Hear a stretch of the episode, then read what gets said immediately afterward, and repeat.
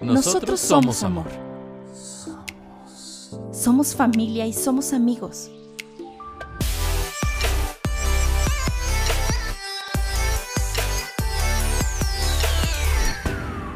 Somos fracasos y somos éxitos. Somos éxitos.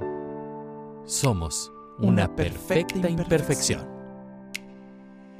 Bueno, estos somos. Y bueno, comenzamos con un nuevo podcast, un nuevo capítulo, un nuevo episodio, como le quieran llamar. Ya nos habíamos tardado, la verdad, nos dimos unas pequeñas vacaciones, pero ya, ya estamos de vuelta con su podcast de confianza. ¿Cómo estás, Ma? Bien, hijo, contenta de estar de regreso.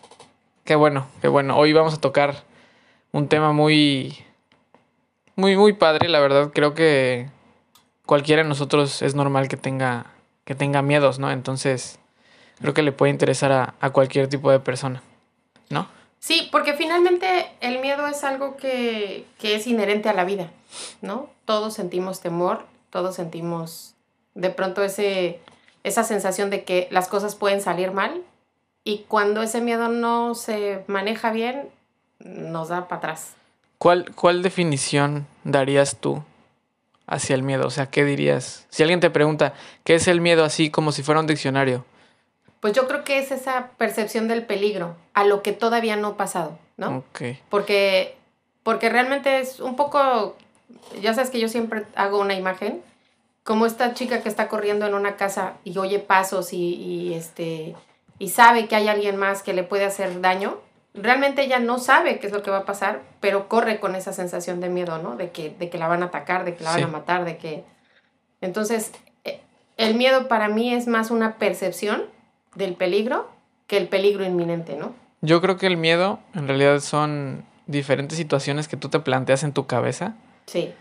Eh, pero yo creo que ese miedo también puede ser que tú lo crees o que ya, ya, lo, has- ya, ya lo hayas vivido antes. Creo que también se puede tomar de esa forma, ¿no? Sí, fíjate que yo, por ejemplo, tengo un miedo que es un poco irracional y creo que es la primera vez que lo voy a, lo voy a platicar contigo. Eh, alguna vez que tuvimos oportunidad de bucear con tu papá, este, de pronto volteé a un lugar y había casi como una cueva, no profundo, y te lo juro que yo, en mi cabeza, se dibujó la imagen del kraken saliéndome de ahí. Ajá. Este, no hacía mucho que habíamos visto Piratas del Caribe y yo clarito vi, vi al Kraken saliendo de ahí, este, masticándome y llevándome a no sé dónde. Pero no tienes problema con mete- meterte a nadar. no, no, no, fue, solamente fue esa vez, cosa que me pareció muy irracional porque el resto del, el resto del recorrido como que ya no lo disfruté tanto, porque realmente era algo, eso, irracional, ¿no? Sí, a eso se le llama talasofobia. Bueno, aquí lo busqué y dice, este padecimiento se conoce como talasofobia, miedo al mar y a las profundidades. Sí, yo creo que fue más a, A la las profundidades, profundidad. porque tú sabes que yo el mar lo disfruto mucho. Incluso hace poco que fuimos a la playa Sí. y que había un poquito de sargazo, pero estaba como lo profundo, porque se veía el agua clara. Y de pronto sentir esa, e- eso que te, Te roza toca, las sí. piernas y que dices... Da miedo. Sí. Sí, sí da sí. miedo, la verdad. Pero yo creo que hay de miedos a miedos. Y, y el miedo del que, del que yo específicamente quería hablar ahora es el miedo a hacer las cosas. ¿no? Porque las demás son fobias, como quien le tiene miedo a las cucarachas, esas chonchas con alas voladoras y que son como ninjas que se desaparecen. Claro. Esa es una cosa. Y la otra es el miedo a hacer algo que tú realmente deseas hacer y que, y que por miedo eh, te detienes. Entonces, e- ese es el miedo del que yo quería que habláramos hoy. De ese miedo que te impide hacer. Sí, este. conseguir Yo, cosas. yo creo que ese miedo que dices tú, bueno, todo mundo tiene ese tipo de miedo en específico. Desde, no sé, hablar en público hasta la cosa más sencilla. Digo que hablar en público también, digo, ahora yo lo digo sencillo porque yo tenía ese miedo antes y con el paso del tiempo, digo, entré a, con los legionarios y ellos poco a poco, quieras o no, me obligaron, entre comillas, Sí. a, a poder desarrollar esa habilidad de hablar en público. Que, que ya, ya no, no puedo decir que domino al 100%, pero ya no le tengo miedo. Sí, porque también también el miedo es eso que de pronto te detiene porque no te sientes preparado, no te sientes lo suficientemente capaz de hacer ciertas cosas. Sí. Y, y tú solito dices, no, pues es que si hablo en público a lo mejor la voy a regar, o si me voy a vivir solo a lo mejor no me alcanza, ¿no? O, o si yo hago un viaje sola, pues a lo mejor me secuestran. Yo creo que también ese tipo de miedo va ligado a la, a la desconfianza que te tienes, creo yo. Y que muchas veces está, está fomentada por tu entorno. Sí. Y, y eso está más cabrón. Sí, Porque sí, eso, sí. yo te lo he dicho muchas veces, nuestro tramo de control es cortito, ¿no? Empieza y termina con nosotros mismos, no hay más. Pero eh, es imposible que tú, que no te afecte lo que te dicen. Sí. Entonces, cuando vienes de una familia... Puedes decir que no te afecta, pero en realidad, de alguna u otra forma, no importa de la persona. Bueno, sí, quizás sí importa de la persona de- que venga, Sí, claro. pero el impacto va a ser diferente. Claro, O sea, claro que afecta. Yo, yo, pues voy a hablar de mi familia, ¿va? Para no hablar de las de los demás. Este, pero yo creo que la familia de origen que yo tengo, hay como dos, dos polos, ¿no? Ajá. Este, mi mamá es muy miedosa y entonces siempre su, su ardilla gira para la fatalidad, ¿no? Sí. Estamos en ese proceso todos de cambiarlo, pero este, pero, pero mi mamá siempre se imagina el peor de los escenarios. Y mi papá es todo lo contrario. Sí. Mi papá es go, ¿no? O sea, tú dale y saber qué sale, ¿no? Este, creo que gracias a ese equilibrio yo no estoy en la cárcel o, o en algún otro, o en un, un, este, centro de reclusión, Sí. pero, eh, pero yo creo que el éxito estaría en que hubiera un equilibrio, porque no es lo mismo si yo, te si yo, tu mamá, te planteo el peor de los escenarios, a que si lo hace un amigo, ¿no? Que tú, al que tú le puedes decir, ah, ya, no pasa nada, ¿no? Ignorar un Ta- poco. también la creo que, por ejemplo, ahorita que tú estás hablando de los miedos, o sea, de este tipo, eh, creo que para mi generación sí es totalmente diferente qué tipos de miedos tenemos. Por supuesto. Porque, por ejemplo, escuchaba a un artista decir que su hijo se fue a viajar por Europa tres meses, creo, y se fue solamente con 150 dólares. Entonces, y dice, yo trabajo mucho para poder ir con mi familia a Europa y este pelado se fue con 150 dólares a mochilear. Y pues no, y sin miedo, pues, no le da, no le dio miedo irse para ver qué pasaba allá. Y seguramente sí llevaba miedo, solamente que lo guardó en el lugar correcto y lo fue dosificando y lo fue controlando. Porque también yo te decía que hace muchos años leí un cuento, desafortunadamente no recuerdo el autor, pero hablaba de una princesa que está encerrada en una torre y, y de, en la torre está un dragón, ¿no? Y el Sí. dragón está ahí dando vueltas. Sí. Entonces ella no baja porque Está el dragón. está el dragón. Hasta que con el paso de los, de los días, ella entabla una conversación con el dragón y le dice, pues, es que yo soy tu miedo. En realidad afuera no hay nada, ¿no? Este, es más, si logras controlarme, yo te puedo ayudar para que salgas y, y explores. Y al final es eso, es, pues no es lo mismo que cuando a ti te enseñan a cruzar la calle, que te enseñan a hacer las cosas pre- con precaución, Sí. a que te enseñan a cruzar con miedo. Tú, tú lo sabes porque tú lo viviste conmigo. Yo era bastante inútil para cruzar la calle porque me enseñaron a cruzarla con miedo, Sí. ¿no? No con precaución.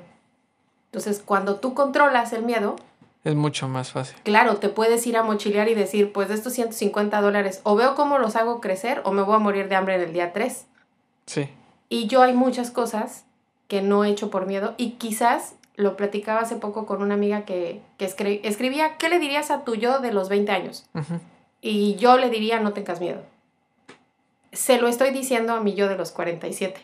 Sí. Este- Te tardaste 27 años. Eh, Me tardé, me tardé 27 años quizás, pero, pero quizás por eso siempre ando ahí de porrista y tía animadora, ¿no? De, de ustedes, de mamá, este, animadora, principalmente de ustedes dos y de, de tus primos y de tus primas que tienen más o menos la edad y de tus primes también. primos. este, de decirles, hagan las cosas, pues sin miedo a lo que pueda venir, que no siempre va a ser éxito, Sí. no siempre va a ser... Sí, el miedo, yo creo que, o sea, si lo intentas y lo, lo que vayas a hacer lo haces con miedo, también, o sea, en su miedo a- en otro extremo, pues. Sí, O sea, si te paras a hablar en público, que a mí me pasabas de cuenta, y dices, me va a ir mal, pues sí te va a ir mal. Eh, como cuando te subes a la bicicleta y dices, me voy a caer, me voy a caer, me voy a Y caer. te caes. Suelo, te Ajá. caes. Entonces yo creo que si te subes a, la- a esa bicicleta con miedo, con un miedo extremo, pues sí te vas a caer. Pero si te subes con miedo y dices, eh, puedo lidiar con, puedo cargar con este miedo, creo Sí. que va bastante bien. Sí, cuando aprendes a controlarlo, cuando aprendes a dominarlo eh, y te das, te das ciertas oportunidades. Yo admiro mucho, por ejemplo, a las mujeres jóvenes que se van a vivir solas, eh, pero que se van a vivir solas, solas, eh, a mantenerse solas, a, a pagar cuentas solas, Sí, porque ciertamente estamos en este cambio del empoderamiento femenino, pero por otro lado está la, una generación de mamás que te dice, y si mejor te casas, y si mejor te vas con roomies, y si mejor, y, y no camines por esta calle, y mejor no salgas, y entonces, realmente una mujer que, que se adueña de su potencial, aprende a controlar el miedo y a usarlo a su favor, ¿no? A ser precavida, más claro, que y que, miedosa. ajá, sí, sí, sí. Que, que te, que tengas precaución y no miedo. yo creo. sí. Que, que también viene acompañado, ¿no? O sea, si tienes ese miedo, pues también vas a tomar tus medidas. Sí, Pero mejor decir, voy con cuidado que voy con miedo. Por eso te digo, te- aprender a controlarlo ya Sí. que sea, porque, porque yo no conozco a nadie que me diga, ah, yo no le tengo miedo a nada. No. Yo, por ejemplo, te podría decir, yo no tengo miedo a morirme, Ajá. pero no quisiera dejar cosas inconclusas, ¿no? Entonces no tengo prisa de morir. Y me cuido, soy precavida para, para tener una vida larga y digna y tal. Pero hay muchas otras cosas que yo veo que a, que a gente a mi alrededor le provocan miedo, le provocan pánico o fobia, y a mí no. Entonces, y hay otras que, que yo de pronto digo, "Uy, qué padre, ¿cómo le hace para hacer eso y no, y no experimentar miedo o no detenerse por el miedo, ¿no? Sí. Eh, creo que también hay un miedo que no tiene que ver tanto con las acciones, sino con el juicio de los demás. Sí, ese- yo creo que ese es, Ese está muy cabrón. ese es más difícil. aún. Particularmente porque tu generación, y un poco ya la nuestra también, está muy expuesto. Ujú.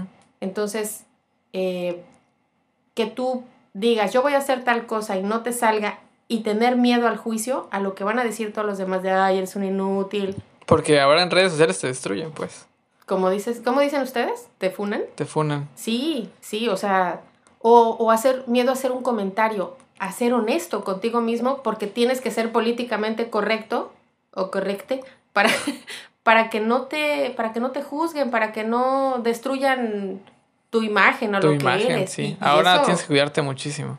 sí, Y ahora tienes que andar con precaución en las redes sociales. No con miedo, pero miedo que te funen. Sí, pero además también miedo a lo mejor a que se diga algo de ti que no es cierto. Sí, que hablen ¿No? mal de ti y con que digan algo así, quieras o no, se mancha tu imagen cañón. Particularmente ustedes los varones, ¿no? Yo te Sí. lo decía.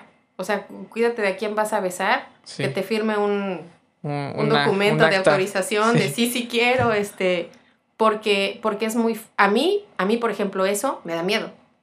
Me da miedo que te involucren o a tu hermano, a tu papá en una situación que yo esté segura que no se dio, pero por hacerles daño.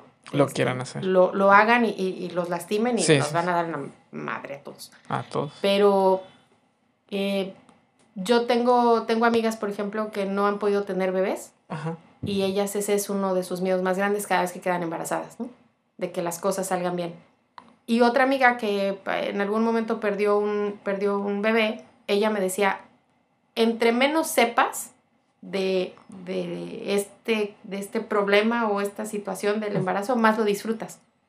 Porque saber demasiado hace que tu cabeza Se imagine muchas se cosas. imagine muchos escenarios y la mayoría de ellos escenarios fatalistas. Por eso te digo, cuando en tu familia o cuando te enseñan a pensar a que la ardilla siempre va a caminar para el lado más oscuro, y es muy difícil. Sí, yo creo que eso de crear escenarios alternos a lo que en realidad es. Digo, si ya pasó, pues ya, ¿no? O sea, ya si no se puede solucionar, pues ¿qué te queda? O sea, no te puedes quedar es- estancado a, con ese miedo, ¿no? Claro, de- tienes que volver a intentarlo. Volver a intentarlo o si ya no tiene solución. Digo, todo tiene solución, ¿no? Sí, casi Pero, todo. si- pero si ya no ves salida a eso, pues Yo admiro mucho a Intenta la otra gente, cosa, ¿no? por ejemplo, que en un accidente de bicicleta. Vimos un caso de un, me parece que es un ciclista alemán, de estos de montaña, que se voltea y queda medio paralítico y no sé qué. Y en cuanto puede recuperarse después de no sé cuántas cirugías, lo primero que hace es subirse a una bicicleta exactamente igual a la bicicleta en la que casi se mata. Sí. Yo diría, mijo, Ya no te vuelves a subir. aprende, ¿no? Sí. Pero realmente lograr vencer ese miedo o, o una, una modelo a la que le tuvieron que amputar una pierna y lo primero que hace apenas logra dominar la prótesis Es modelar. es no es subirse a la bicicleta Ah, o ok. bailar, ¿no? Que era una de sus pasiones. Yo digo, a lo mejor yo estaría paralizada con el miedo de puta me voy a caer, este, ahora qué me va a pasar. Y creo que es eso, es porque uno se hace sus chaquetas mentales Sí. para el peor de los lugares. De las situaciones. Sí, y lograr dominar eso está es complicado, pero creo que es de las cosas más sanas. Sí, yo creo que la, el, bueno, cuando la primera vez que viajé solo, Sí.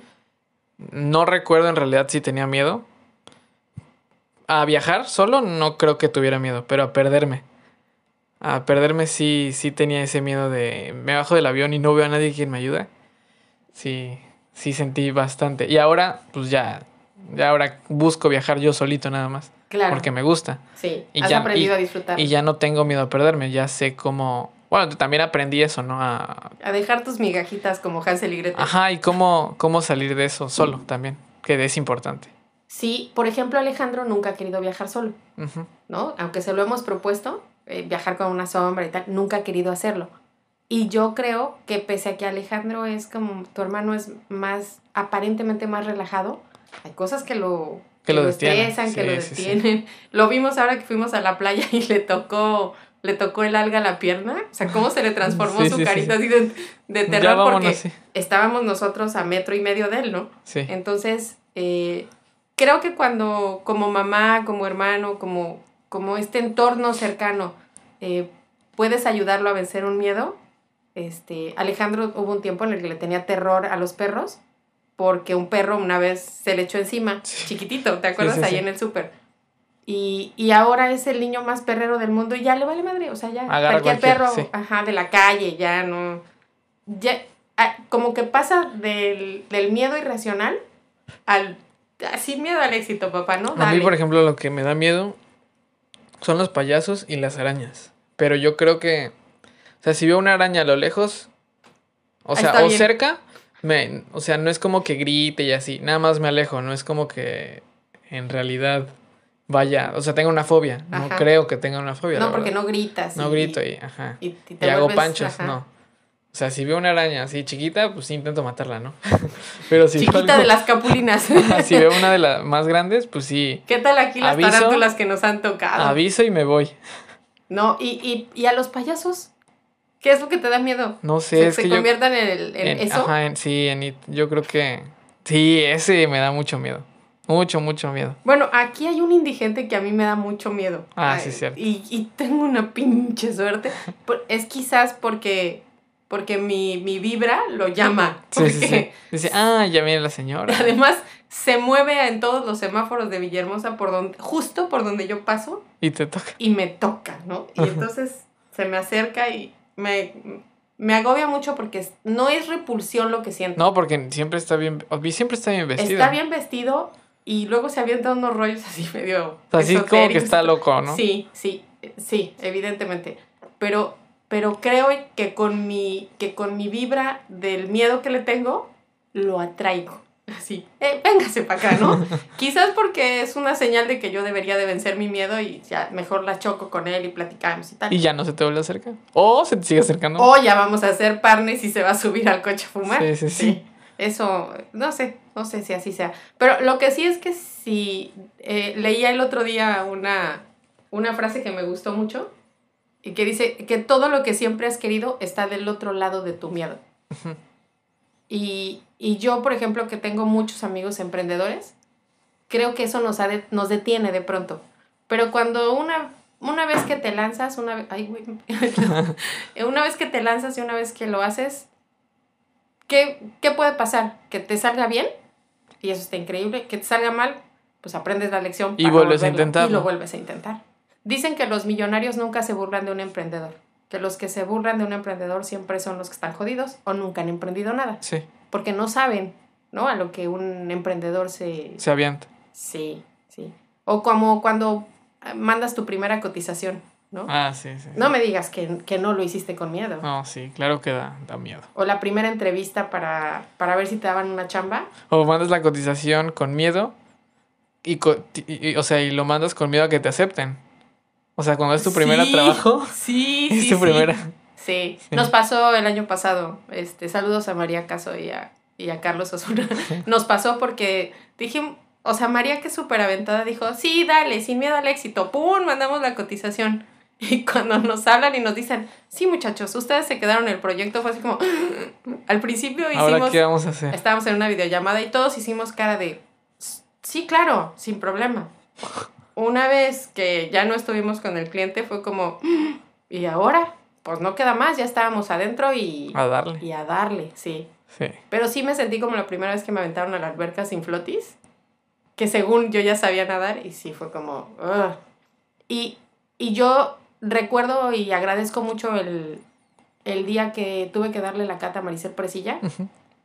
que yo ese día sentí mucho miedo y, y te lo he dicho otras veces y te lo tengo que decir ahora. Eh, ese día tú te me acercaste y me dijiste, ¿qué tienes? Y Te tengo mucho miedo porque es Maricel Presilla, es la, la presidenta para Latinoamérica de, del International Chocolate Institute. Y, y me dijiste, mamá, esto lo has hecho muchas veces, no lo vas a hacer diferente porque esté esa señora aquí. Si te sale mal o ella te corrige, ni modo, puede que no, puede que te salga bien. Y, y esas palabras se me quedaron como, dale, sin miedo al éxito, ¿no? Y salió excelente y, ahora. salió muy bien, salió muy bien, sí. Y eso desencadenó, desencadenó series de sucesos muy buenas. Sí, hasta el día de hoy muy buenos que agradezco. Y yo siempre se los digo, eres, eres mi, mi crítico más ácido, Sí. porque a veces no tienes modo para corregirme.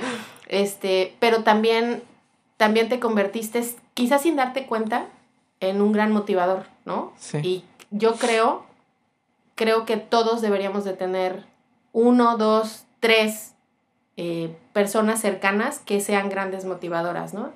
Por eso siempre ando ahí este, animando a mis, sobre todo, pues a mis chicas, ¿verdad? Sí, sí, sí.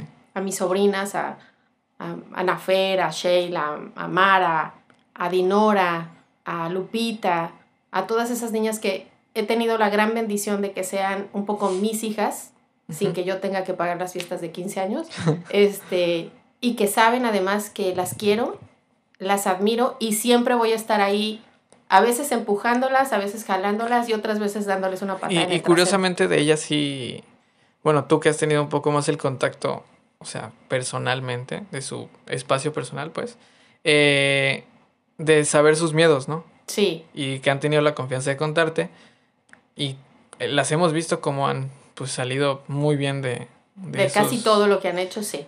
Y son, bueno, siempre se refieren a ellos como sus grandes, grandes temores, ¿no? Sí, y, y yo creo que eh, hace poco hablaba con una de ellas y me decía, yo voy a hacer que ustedes se sientan orgullosas de, orgullosas de mí y, y le voy a echar ganas para que ustedes, por su confianza, y yo siempre se los digo, dejen, dejen de tratar que otros estén orgullosos de ustedes, porque justo en esa carrera pasas por encima de tus propios deseos. Entonces, la primera que tiene que estar orgullosa de lo que hace eres tú. Vete al espejo en la mañana y di, soy, soy una chingonería, yo puedo con esto y más. Y, y sal a darte en la madre con quien tenga que ser, porque la vida allá afuera es, Diferente. es complicada. Sí, la verdad es que nosotros vivimos en una burbuja. Sí, Creo que es un privilegio vivir en esa burbuja. sí, por, eh, o sea, de nuestra generación, mis amigos, este, pero también yo ahora que estoy en la universidad, sí a veces me entra esa espinita de, "Mm, ya me quedan dos años, los primeros dos años de la uni se pasaron rapidísimo, ¿qué el voy a último hacer? año fue como, eh, como Ajá, ¿qué voy a hacer cuando salga? O sea, eh, o es, me pongo las pilas ahorita o en dos años ya fui, porque en dos años y eres son tú que estás muy pocos. Que estás a la mitad de la universidad y son los que están en la prepa y son los que recién egresaron. O sea, no, no se trata de asustarlos, se trata de decirles que se, hay que hacer las cosas sin miedo, con precaución y con el mayor de los arrojos, porque si estás esperando que tu papá o tu mamá te vengan a rescatar siempre. Pues va a llegar un punto en el que ni, el, ni la mejor mamá ni el mejor papá pueden hacerlo. Tú tienes que darte solo. Yo eso es algo que a David, por ejemplo, mi hermano, le admiro mucho. Él, muy jovencito, yo creo que antes de salir de la universidad, así dijo, ahorita vengo, agarró una mochila y se fue a Europa. Y, y mi mamá obviamente estaba Loca. torcida, yo estaba igual, quizás porque yo no tuve ese arrojo y esa libertad que él tuvo, pero yo vi a mi papá tan, tan seguro, tan confiado en, en lo que había hecho, en lo que había formado en Sí. David, en ese espíritu eh, errante que él tenía, que ahora sé que es lo que tiene a David donde lo tiene. Y fíjate, yo muchas veces que íbamos a México también, cuando salía con mi tío y lo acompañaba a sus grabaciones al estudio y todo eso, siempre me llevaba, yo creo que me llevaba más bien como para que yo, a ver, me fogueara y agarrara algo Sí, en, en el trabajo de doblaje y todo eso, pero a mí siempre me dio mucho miedo. Había veces que me llevaba y me decían, ah, pues que pase, que pase tu sobrino para que pruebe. ajá. Y yo decía, no, o sea, Para que no, no, diga, no". la cajeta es deliciosa. Ajá. Y yo decía, no, no, no, no. Y yo hubo una vez que fui y grabé un casting para Nutella. Bueno, estaba ahí el. O sea, me dijeron, no, pues en lo que llega el que sí va a ser el comercial, pues para saber qué tal queda, chance y pues hasta te lo damos. Y me metí con. La verdad, ahí sí dije, bueno, pues ya. Ahí están todos aquí, ni modo que decir, no, pues. Sentí esa presión. Entonces entré. Lo leí como 10 veces y las 10 veces lo leí fatal. O sea, lo leía bien, o sea, corrido, pero cambiaba palabras de lugar. Y desde esa vez como que... mm, Dijiste, no es lo mío. No es que no fue lo mío, sino que tenía mucho miedo de hablar y que las demás personas que estaban ahí me vieran. Y tenía la vara muy alta. Claro, Estaba mi tío ahí que se ha hecho doblaje toda su vida. Y yo creo que, o sea, a partir de eso también eh, le agradezco ese, ese tipo de, de presión que me metió. Ujú. Si se puede decir como presión, si lo usó como presión, pero yo lo, así lo tomé. Y eso también me, me ha ayudado a desarrollar diferentes habilidades, capacidades. Que, o sea, aventarme y decir, ah, pues me están viendo, pues ni modo, si sale bien, chido, si no, también, pues ya aprendí. Claro, claro, es eso. Siempre yo se los digo mucho a ustedes, ¿no? Cuando pierdan algo, no pierdan la lección. Porque el- la vida es una maestra tan generosa que te la va a repetir, ¿no? No pierdes, ganas experiencia. Ya, exactamente. es como cuando vas al fútbol Sí. y pierdes 5-1. No perdimos. Ganamos, Ganamos experiencia. experiencia. sí La es. anotamos a nuestra lista. Sí. Y bueno, yo creo que con esto podemos concluir y, y dar por finalizado este capítulo. Eh, Agradecer la paciencia de quienes, de nuestros tres fans que, que nos han hecho el favor de preguntarnos. Porque sí, nos dimos, nos dimos un espacio que era era necesario, necesitábamos poner en orden algunas cosas. Este, pero ya estamos de vuelta y y también necesitamos vacaciones, ¿no? sí, necesito, pues tú te largaste de vacaciones también casi un mes, chulo. Sí. Sí. Pero, está, pero está bien, está bien de pronto, de pronto hacer espacio para que nos extrañen. Y también sugieran los temas, este, lo que los, nuestros tres fans, Sí. también díganos qué onda, de qué quieren que hablemos, porque traigo, traigo temas aquí- acá frescos de, de regreso de México, entonces también de eso vamos a estar hablando en estos jiribilla. días. Traigo esa jiribilla. Entonces, este, nada, darle las gracias por la espera y bueno, Estos somos.